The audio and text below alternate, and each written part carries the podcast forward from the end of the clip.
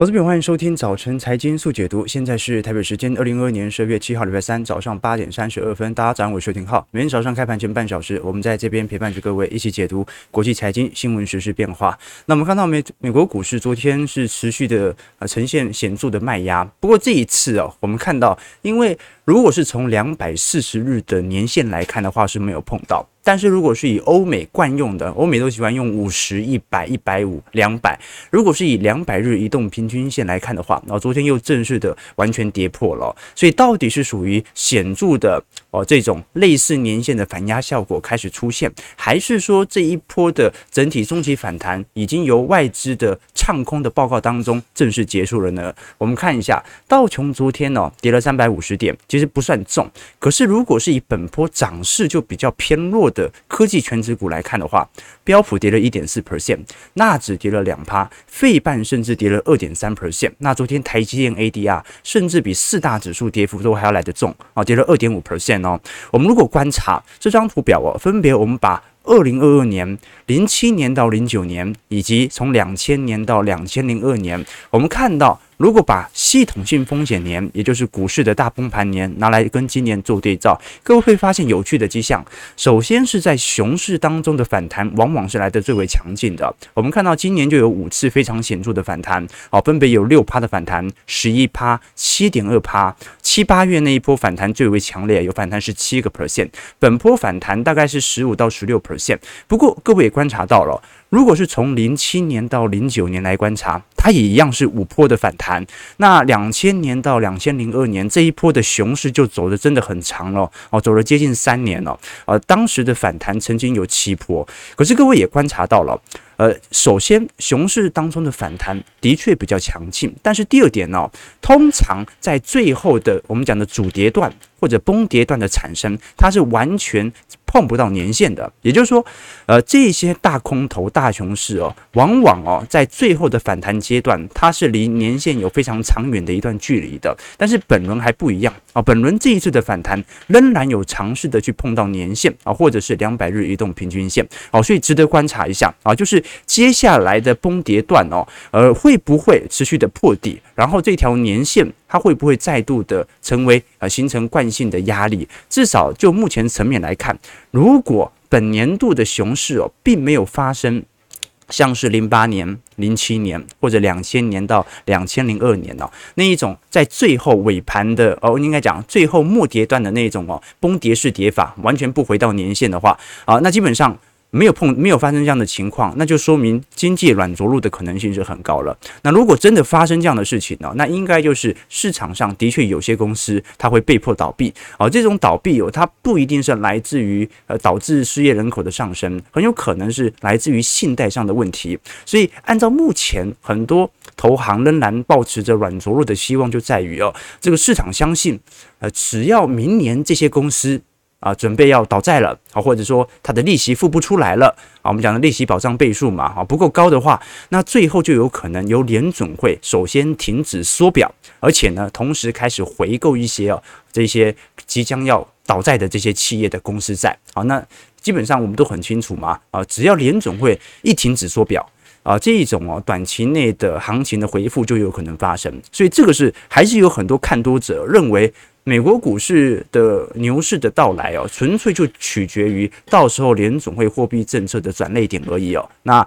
待会我们就会谈到，那这个转捩点就是由通膨变成通缩的时候了。我们先观察，如果以当前全球股市的去估值的效果来做比较哦，因为很多人呢，他会把美国股市跟台股或者中国股市来做一些比较。我们当然不能用单纯的。呃，未接的本益比来做判断啊。可是如果如果从最近我们看到过去一年当中哦，全球股市去估值的表现哦，的确啊，在亚洲市场的表现是特别显著的啦。啊，其实亚洲股市现在面临最大的一个挑战哦，是异常强势的美元。因为就过去而言哦，强势的美元和疲弱的亚洲股票报酬啊，它是具有显著关系的。那现在是来自于公债殖利率短期内的呃急速的下挫啊，加上美元指数的回档，所以才造就。了短期内亚洲股市的拉抬。啊，那当然亚洲股市有另外一个原因，哦，是因为中国呃最近准备呃，你看到有四十八个城市哦正在进行大规模解封，而且现在连扫码都不必扫了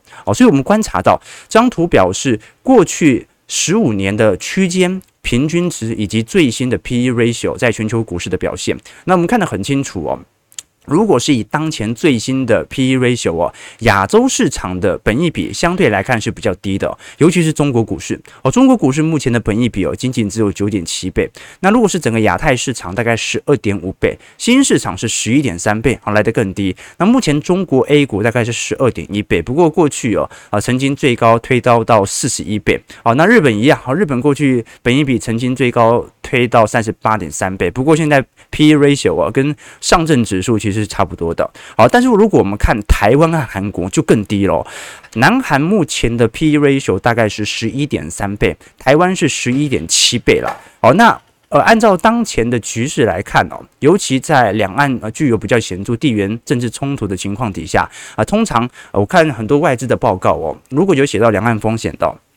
它其实也不代表着会呃要求台北股市哦要完全撤出呃资金的市场了，它更多的是要求更多的风险贴贴水，什么意思呢？啊，简单来讲啊，就是我们以前学这个 CMPN 哦，就是资产定价模型哦，就是你在进行一项投资策略的时候啊，呃，有几项报酬一定要赚到。第一个就是无风险利率，就是如果投资股票啊，无风险利率就有一点类似国库券呐。债券啊，就是投资股票，如果连债券报酬都超越不了，那就不要投资股票了。好，所以它至少要有一个债券的报酬的成本，再加上呢，我们讲的风险贴水啊，就是呃，我因为买了股票，承担了比较高的风险，所以我必须要有更高的报酬。那么台北股市呢，因为它有地缘政治上的冲突，那很多外资哦，在过去也出炉相对的报告，高盛甚至哦，针对台湾。设定的一项指数叫做两岸风险冲突指数啊，这个是现在外资比较观察的一项指标哦。那因为台海的局势稍微比较紧张，尤其在过去两个月，我们也看到了啊，当时外资的系统单特别显著哦，所以他会要求台湾有更多的风险贴水。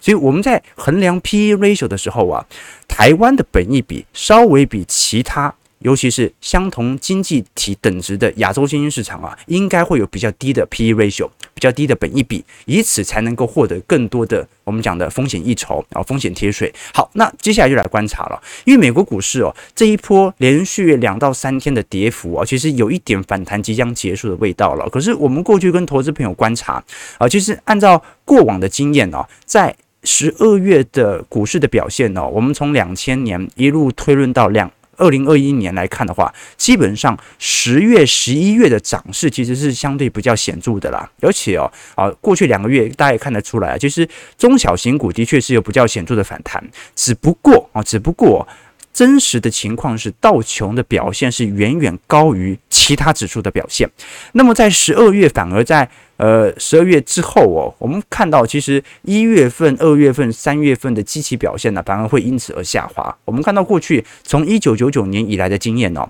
只有四个十二月啊，只有四年的十二月份，它是属于负报酬的。好，那。最为显著的就是两千零七年、两千零八年那一次，然后就是最后的末跌段嘛。好，那其他的部分哦，好像是二零一八年，大家应该也稍微有点印象哦。啊，大概跌幅都大概在十趴左右，所以可以理解到十二月份整体股市还在高位慢慢盘旋的机会是比较高的哦。那一直到惯性十一月份才会有比较显著的卖压，只不过这一波的乖离真的拉得很高。我们看到，好，这一次。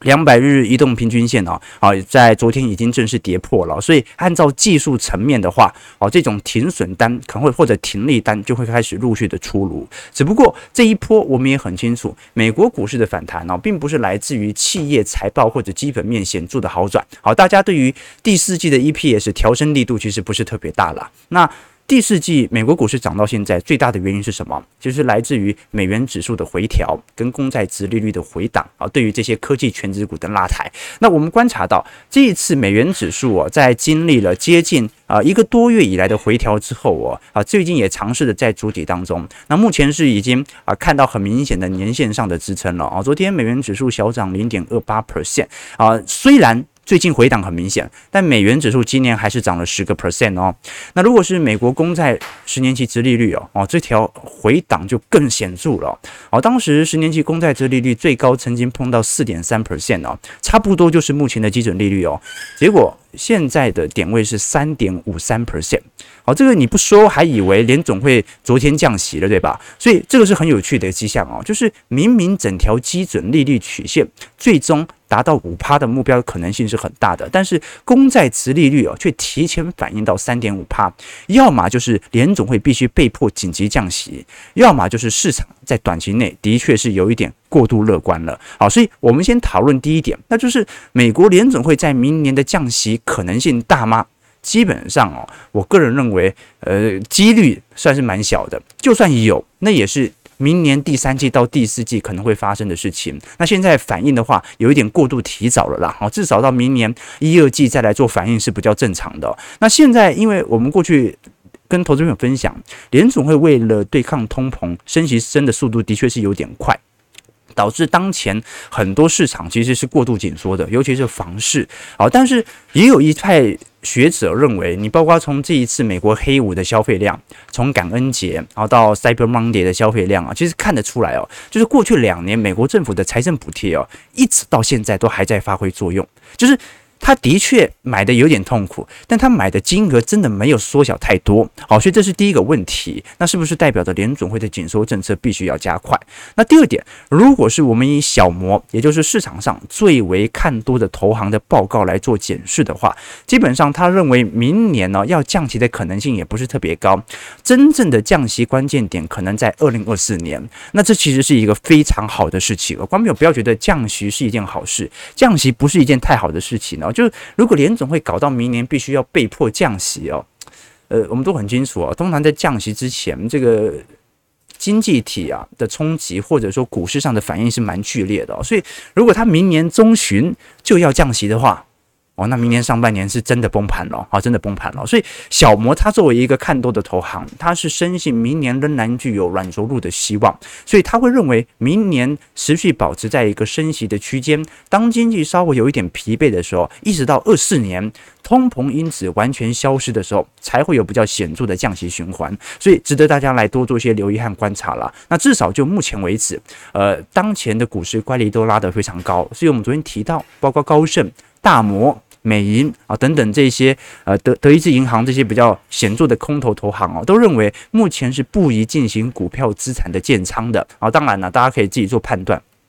这有些人像我们就完全针对周期现象啊，完全不管市场上的短期讯息啊。但我们做一些分析来了解我们处于的周期水位。但是有趣的一点是，不管是这些看空的投行，还是小摩这种看多的投行哦，对于债市。其实对于二零二三年啊，都认为最低点是很有可能在上半年就完全见到的。主要我们也观察了，美国如果过去四次的经济衰退的债市表现，各位可以观察到，不管是二十年期公债，还是高评级公债，或者全球的以美元计价公债啊，基本上在衰退期间表现都不错。你像是一九九零年七月到九一年的三月，当时的衰退区间，基本上这些高评级的债券表现都不错。零一年三月到零一年十一月，零七年到零九年，或者二零二零年二月到四月份哦，啊，这些高评级的债券表现都不错。那如果是低评级的呢？啊，比如说亚洲的当地债，啊，伊斯兰债、新兴市场美元债。啊，或者是以新兴市场当地债啊，用本国货币计价的，这个跌幅就比较重一点啊，所以基本上市场对于明年的高等级、高评级债券的想象空间是比较显著的。尤其各位要知道哦，现在全球的公债殖利率哦，你看美国公债哦，你买全球最保本的、完全不可能倒债的美国公债，殖利率有四点零五 percent 呐。那你要买金融股干嘛呢？哈，这个是很自然的比较空间嘛。如果是投资等级债啊，现在殖利率到五点三帕。那如果是美国的非投资等级债，我们讲的有点啊，乐视的债，而是八点六 percent。新市场债有八七点八 percent，如果是全球的高收益债的话，是九点二三 percent 呐。那当然，你投资高收益债或者非投资等级债，可能到时候经济衰退啊，这个股市或者说呃价格的卖压会更为显著。但是就目前为为止哦，这个至少整个债券价格的浮现是特别显著的。关不你这样想哦，呃呃，假设你是美国投资者啦。哦，因为台币台湾投资者还有汇差的问题。假设你是美国投资者啊，利率要升到多少啊？你会完全放弃对美国股市的投资？我们先假设你不是专职操盘手，就是一个稳健的投资者，你每年可能就是追求跟大盘差不多五趴六趴的报酬。那基准利率调到几趴的时候，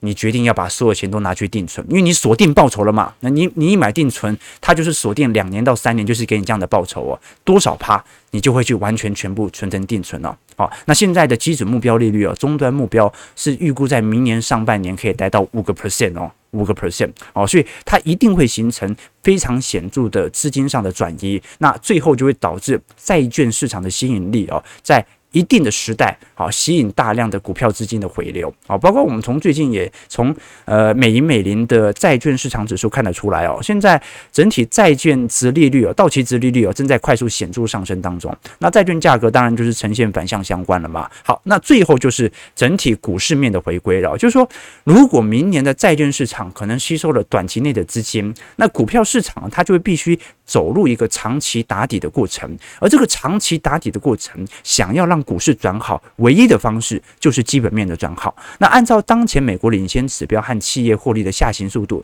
其实来的是非常快的哦。如果我们从过去二战以来的美国 S M P 五百的这个获利衰退的幅度哦。二零二三年美银的预估是衰退十一个 percent 了，大概跟去二零二零年的表现差不多。那如果是从过去历年衰退期间呢，主要获利的表现呢，除了公用事业、民生消费和医疗股还有正成长之外啊，其他全部都是负增长了。啊，所以啊这一段时间可能公用事业或者消费类股或者医疗股啊，它是一个领先指标来判断这一些呃标普百指数能否有显著拉升的主要原因。好了，那不管怎么说了，反正接下来。接下来很快就要见真章了嘛。我们过去跟投资朋友提到说，像今天 EIA 的能源展望报告就会出炉了。那到时候的能源价格的变化可能会产生显著的拉抬。十二月九号，中国十一月份的 CPI 也会出炉。十二月十三号，美国十一月的 CPI 也出炉了。那 CPI 出炉之后，没有过多久，十五号就是联总会的 FOMC 会议。好，那十二月十六号是《阿凡达二》上映，所以大家有空可以去看一下啊。好，OK，这个大概是十二月份，我们到时候会来跟。投资朋友观察的一些想法，那我们看一下美国股市的表现。基本上道琼昨天小跌三百五十点，下跌一点零三 percent，在三万三千五百九十六点。标普下跌五十七点，一点四四 percent，在三千九百四十一点。纳指下跌二百二十五点。两 percent 收在一万一千零一十四点哦，那这就重喽，这个跌到月线底下了。费半的部分下跌六十四点，二点三六 percent，收在两千六百七十三点。好，费半的部分至少还在高位盘旋。那昨天呃，费半成分股其实跌势是比较凶的，当当然它的波动也比较大。辉达跌了三点七 percent，应材一点六，德仪一点七，Intel 一点九五，高通二点八。那昨天台积电 ADR 是跌了二点五二 percent。昨天因为美国亚利桑那州的晶圆厂是正式的进行移机转移，那预估在二零二六年哦，三纳米的制程技术就可以正式呃展开啊，大概。二零二五年就可以适度量产了啦，那二零二三年就是全面量产了。不过，因为这一次两期的工程投资总金额是四百亿美元啊，所以观众朋友虽然产量不大，但是这个投资金额真的蛮高的。这 产量产能不到五趴，但是整个厂区有呃，光是这样新建就四百亿美元了啊。这个根据美国的投资案历史来看的话啊，台积电的投资是美国。啊，最大的海外外国的直接投资案，哦，这个很神奇哦，这个居然台湾投到美国的。啊，这个单一的投资案居然是美国史上最高的成本哦！啊，那昨天很明显哦，就明显利多进出的迹象了。昨天台积电 ADR 直接跌了二点五帕，啊，甚至外媒我们包括 Bloomberg 昨天传出哦，台积电在十一月底的时候哦，就多次发函给华府，提及亚利桑那州的晶圆厂的建设成本太高了，那人力短缺啊，联美国的联邦法规难以遵循，还有市场民意的变动啊，都有可能对于接下来的晶圆厂产产生伤害啊，所以值得观察了哈。这个台积电是有特别提到这件事情。好，最后我们聊一下在呃中国市场的变化好了。其实呃，我们之所以看到这个亚洲股市哦，最近有点脱节的现象哦，跟中国最近的解封有比较显著的相关。你看到呃，就算昨天亚洲股市全面回档哦，大陆股市还是很有撑的哦，不，主要还是来自于中国股市哦，在各地进行显著的调整防疫措施哦，导致股市持续走高。我们看到，其实，在收盘时机哦，呃，收盘点位哦，昨天上证还涨了零点零二 percent 哦，深成指数涨了零点六帕。哦，那前天涨得更多。我们看到本波呃中国指数哦，呃，N A C I 中国权重指数哦，从低点啊这十一月份的低点弹到现在，已经弹了三成三了，加上这两天弹幅接近三成五喽。哦，这个是非常显著的拉抬。那恒生指数也是，恒生指数虽然它是香港股市，但是它大部分的指数企业都是以呃这个中国内地的呃资产为主哦。好，这就是很有趣的迹象哦，因为短期内这种资金的回流，它其实不代表任何事情的。我们过去跟投资朋友提过，好，张图表示中国长期的资本账，从一九九七年到现在的资本账区间哦。那经常账不用讲了啦，啊，因为我们都很清楚，中国的作为新兴市场经济体哦，本身就在扩大，所以经常账是。常年创新高的，但是资本账很有趣，资本账如果这个数值往上的话，就代表着有大举的资金流入到中国市场进行资本的投入啊。接下来啊，我们看到的资本利得的获取，那如果资本账向下的话，就代表着有大量的资金从中国开始。流出，那我们看得很清楚哦。其实从一五年、一七年以后啊，整条资本账的流出速度就在持续加快当中。可是中国还是经常账持续创新高啊，这说明什么事情？这说明的事情就是啊，其实海外仍然把中国视为全球在新兴市场制造国非常重要的象征，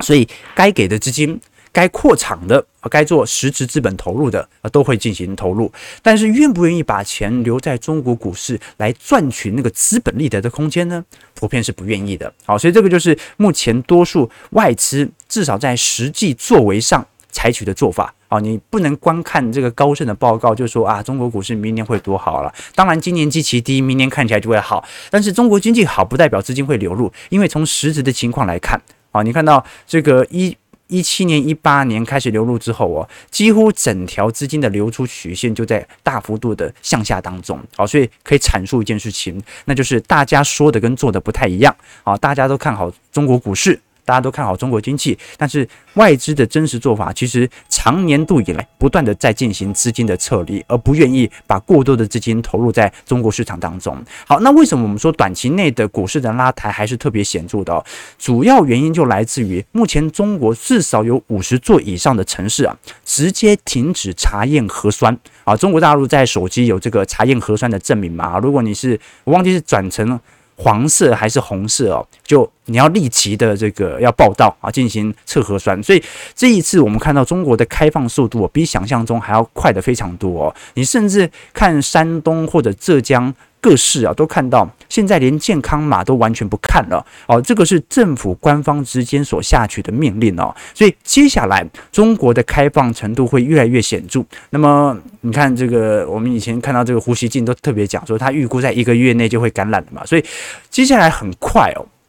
中国的清零政策逐步放宽之后哦，过去我们提到说十月份的时候啊，中国的公司我们看到当时的 China Beige Book 啊。所进行的调查，十月份大概呃，中国每四家公司就有一家公司。内部员工是有人确诊的，十一月份呢、啊、已经来到一半了，那预估十二月份呢、啊、应该就会来到七成到八成左右，所以这个这条感染的速度会非常快。那我们值得观察的事情是，那短期内的医疗会不会有产生挤兑的问题？如果没有的话，啊，那么中国本轮的放松其实是可以达到更好的效益的。我们过去也跟投资朋友提到了啊，中国过去的防疫经费啊，因为大部分都是投入在 PCR 啊跟进。方舱嘛，所以他其实没有花大幅的经费在 ICU 的床位和进口疫苗身上。那目前中国的 ICU 的病床比例哦，其实是不到五趴的哦，哦这个比伊朗还要来得低哦，比泰国也来得低哦。那你看到，其实，在亚洲市场当中哦，这个 ICU 比例比较高的，最高是台湾了哈，台湾是两成八哦，就是说一百张床位哦，有二十八张床位就是 ICU 病房哦。那韩国的话也蛮高的啊，这个韩国和新加坡都大概在一成左右。好，所以。接下来就来观察，就是说大陆会不会爆发新一波的医疗挤兑期？如果没有的话，哦，那这一波的开放就是真的非常成功的。我们看到，其实这一波离岸人民币啊，也有非常显著的回档迹象啊，就代表着啊，现在市场对于中国大陆的放松政策，是真的抱着的比较呃这个乐观的态度啦。那我们都很清楚，因为在整个二二年哦，中国的经济压力哦是非常显著的啊，呃，过去一年。中国经济因为受到全球啊，都因为供给链的影响，能够持续的进行产出，所以受到比较显著上在经济上的成长。那今年就是因为由于这种风控措施啊，动态清零，导致了经济的大幅萎缩，所以明年经济中国经济一定比今年好。就算明年是衰退期，比今年差的几率也不高，也不高啊。呃，应该这样讲啦，就是说。今年呢、是整个消费启动哦，大规模的这种风控措施哦，民间消费根本无法释放出来。那明年就算衰退啊，如果还是属于解封的状态，人民可以自由移动的话，那经济消费情况都不至于比今年还要来得差啦。那这是第一点。当然出口不一定啊，因为中国呃出口还是要看全球的需求状态啦。好，这个是给大家的一些借鉴和方向。好，那最后我们看一下在呃台北股市的表现。呃，讲到台北股市之前，我们先聊一下亚洲股市好了。最近外汇储备哦，你看到呃台币很明显在外汇储备上有非常显著的上升了。好，从十月、十一月份以来哦，现在已经来到五千五百二十二亿了。好，今年其实央行是不断进行稳汇的，所以呃，当时从五千五百亿啊，好，这一路下滑到接近五千四百亿左右。那现在又开始大幅度的上升了，所以值得观察的一件事情，那就是呃，央行哦，大家可能。现在都过度关注联总会的紧缩政策了，诶，到底接下来央行的里监事会议会采取什么样的行为？会不会也跟着升息呢？这就很难说了。好，那我们观察台北股市，台股昨天大跌了两百五十一点，外资提款了一百三十一亿哦，三大法人卖超一百七十一亿。那看得出来哦，昨天其实加权指数跌得这么重，一路失守到五日和十日线呢，它也不是一个太大的坏事啊，因为。这一波台北股市本来在呃过去两个礼拜拉抬的速度就比较显著，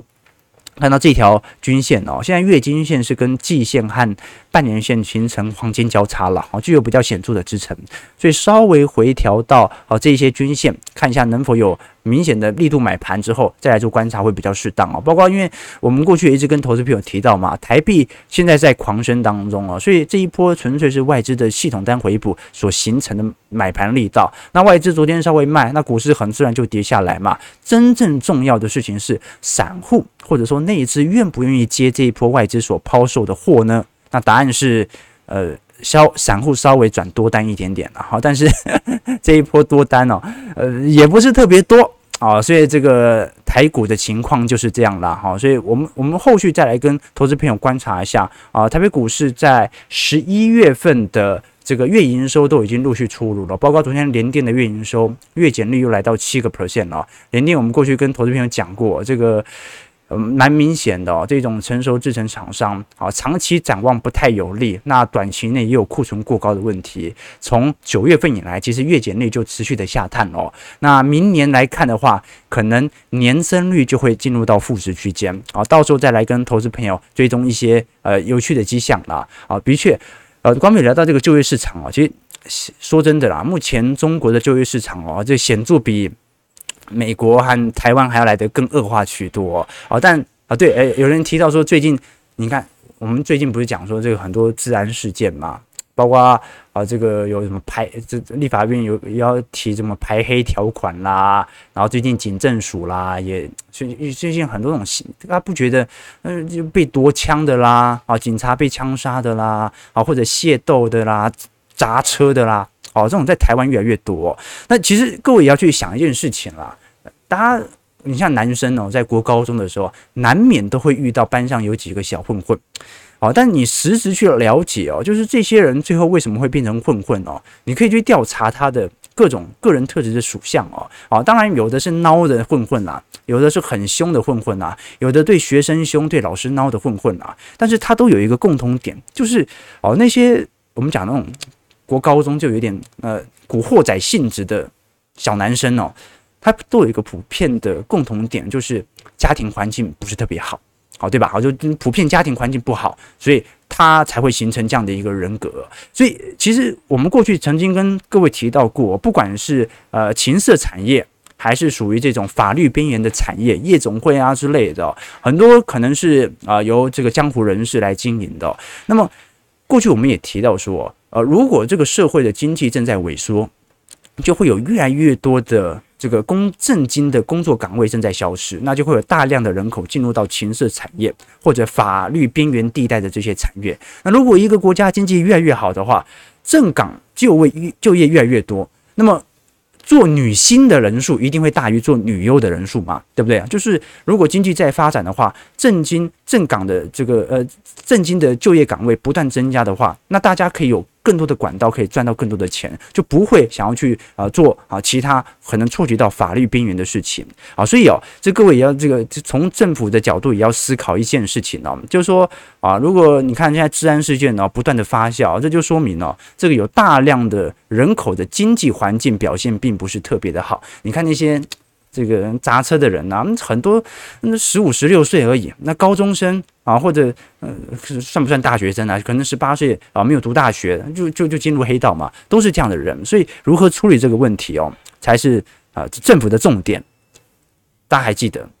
苏乞儿里面不是有一段话吗？那个时候结尾的时候，咸丰皇帝不是觉得丐帮的势力太大，然后觉得那个苏灿呐，作为丐帮帮主，这个一日不解散啊，让朕。寝食难忘，对不对？那苏灿就说了几句话嘛。他说：“这丐帮弟子有多少，不是由我决定的，而是由你决定的。”那皇帝十分不解啊。苏灿就说：“如果你真的英明神武，使得国泰民安，鬼才愿意当乞丐呢。”好，对对对，如果真的是经济好的话，那谁想要混黑道呢？对吧？OK，那当然了，你会看到，可是台湾经济所得不断在创高啊。哦，所以这就更取决到所得财富分配的问题。大部分的资金并没有落到这些老百姓身上，而是集中在某些产业，对吧？好了，九点零三分，我们看一下，呃，台北股市的表现哦，今天又跌了六十六点哦。先台积电 ADR 跌比较重嘛，好，收在一万四千六百点左右，那量能一样很低，啊，一千九百亿左右，所以值得观察一件事情啊，这一波散户根本没买，所以就是外资左手抛给右手，右手抛给左手，所以其实大家的感受程度啊，其实也不是特别显著，对吧？好，这个啊，大家说救救失学少女啊，对对对，好，浩哥去也都是做社会研究居多啦。OK，呃，阿灿不会写名字，会写论文。哈哈，OK OK，好好好啊，这个没错没错，这个台积电的结构里哦，政府持股有六点三八 percent 的国发基金嘛，对了，啊，所以其实都是一体的啦，都是一体的啊。浩哥在工商阿凡达没有没有工商啊，这个稍微提一下而已哦。今年好看的电影是不太多了啊，Top 杠不错，那阿凡达二。到时候来观察一下，听说他把二三四都拍好了，对吧？好，九点零四分，好，我们不多说了哈。呃，感谢各位今天参与，如果喜欢我们节目，记得帮我们订阅、按赞、加分下。我们就明天早上八点半，早晨财经速解读再相见。祝各位投资朋友开盘顺利，操盘愉快。